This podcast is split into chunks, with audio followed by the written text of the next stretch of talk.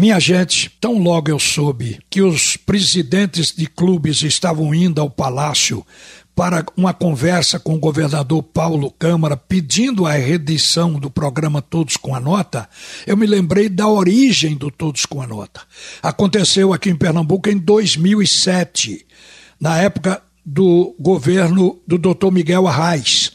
O secretário da Fazenda era o principal entusiasta desse programa, era Eduardo Campos, que viria a ser governador do estado tempo depois. Pois é, ele afinou com Carlos Alberto Oliveira, que era o presidente da federação, e estudaram com os técnicos da Secretaria da Fazenda um mecanismo de mão dupla. O governo ajudava os clubes, os clubes também ajudavam o governo.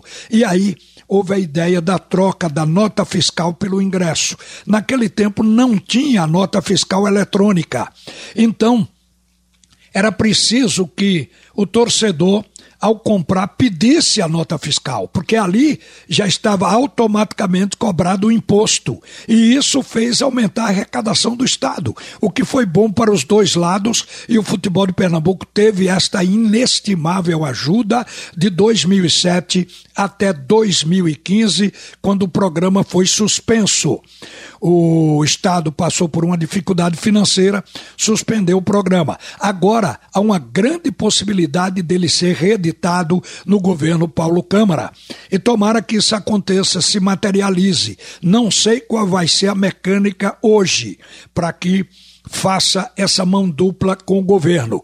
Mas é importante porque os clubes estão na expressão popular de pires na mão. Reparem que todos passaram por essa pandemia com os estádios fechados, mas os compromissos tendo que ser pagos. Alguns não foram, estão sendo cobrados agora através da justiça muito mais caro. E a necessidade de dinheiro é premente. Então, o Todos com a Nota pode realmente dar um desafogo ao futebol de Pernambuco. Mas vamos falar do nosso final de semana de futebol. Começando hoje com o esporte que vai jogar com a Chapecoense. Hoje é aniversário do Leão. Parabéns à nação rubro-negra e vai enfrentar um adversário que ainda não venceu em casa. A Chapecoense, dos três jogos realizados no seu estádio, teve dois empates com Ituano e Vasco da Gama e uma derrota para a equipe do Cruzeiro.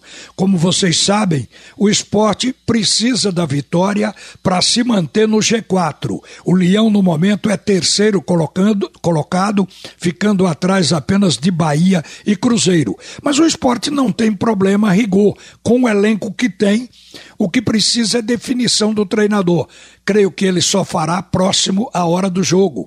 Ou seja, Gilmar Dalpozo deve incluir, como a gente vem falando durante a semana, o Gelvani na meia, o que seria colocá-lo na titularidade, devolver Parraguês ao comando de ataque porque Kaique não está bem e colocar Eder, o Everton Felipe para jogar pelo lado direito. E aí se completaria o ataque com Parraguês e Luciano Juba. Então basta esta definição ou qualquer outra que o treinador resolva fazer. Então o esporte vai para o jogo seguramente pensando que vai ser mais uma partida onde a Chape vai ficar sem a primeira vitória em casa. Tomara que seja assim. Domingo a gente vai ter os jogos restantes envolvendo o Náutico e depois o Santa Cruz, o Afogados e o Retrô. Eu quero dizer que no caso do Santa Cruz, eu lamento que o Santa tenha perdido a sua força no lado direito do time, com a saída de Marcos Martins, o lateral direito, e Matheus Anderson, que era o ponta titular. Ele saiu do time porque se contundiu, mas estava voltando à titularidade. Isso faz com que o Santa Cruz perca a força do lado direito, por uma razão explicável. Edson Ratinho que está na função no momento, ele vinha jogando menos do que o Marco Martins. Portanto, era reserva. E lá na frente, o Wesley teve que assumir a ponta direita. O Wesley é meia de origem, mas é um jogador que joga fácil em mais de uma posição. Ele foi puxado para a ponta para poder ajudar o time na peça de ataque. Eu sei que o Santa Cruz mesmo com suas dificuldades financeiras, deve estar indo ao mercado para repor os dois jogadores que saíram, aliás, os três, porque antes o meia esquerdinha também rompeu com Santa Cruz. Aqueles atrasos de esquerdinha aos treinos já devia ser falta de motivação por atraso no pagamento mensal. O fato é que o Santa Cruz tem que repor esses três jogadores: um meia, um lateral e um ponta. E ainda buscar um goleiro no mercado, porque é o que está se anunciando no Arruda. Mas eu espero que o Santa Cruz faça um bom papel na estreia do técnico Marcelo Martelotti, jogo que vai acontecer no domingo à tarde no Valfredão, lá em Jacuípe, contra o Jacuipense. Boa sorte ao tricolor do Arruda. E quem vai fechar o domingo é o Náutico. Vai esperar a equipe do Cruzeiro que enfrentou ontem a Copa do Brasil. O Cruzeiro vem desgastado. A equipe de Minas jogou no domingo passado contra o Grêmio e ontem enfrentou o Remo e venceu pela Copa do Brasil. Teve desgaste físico para derrotar a equipe do Grêmio, teve desgaste físico para derrotar o Remo ontem, enfrentando uma senhora retranca, ganhou no tempo regulamentar por 1 a 0, aumentou o desgaste físico e emocional, porque a vaga na Copa do Brasil foi decidida nos pênaltis. Nos pênaltis, o goleiro Rafael Cabral defendeu quatro cobranças e no tempo regulamentar, Edu que é o artilheiro, é do Cruzeiro e artilheiro da Copa do Brasil, com quatro gols, eles fizeram os gols da classificação.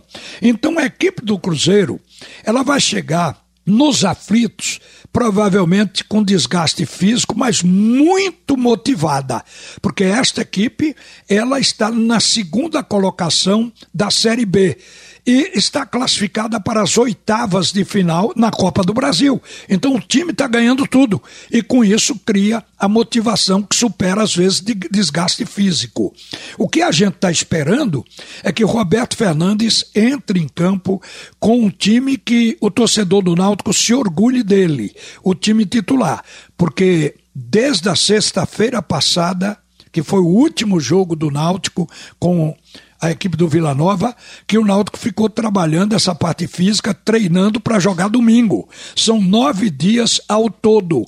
A gente acha que o Náutico pode seguramente, dentro de casa, com apoio do seu torcedor, superar esse bom momento da equipe de Belo Horizonte. Agora lembro que o Cruzeiro vem com o mesmo time e esse time está se traduzindo numa equipe competitiva e vencedora dentro desta Série B. Minha gente, a seguir, o segundo tempo do assunto é futebol com Haroldo Costa.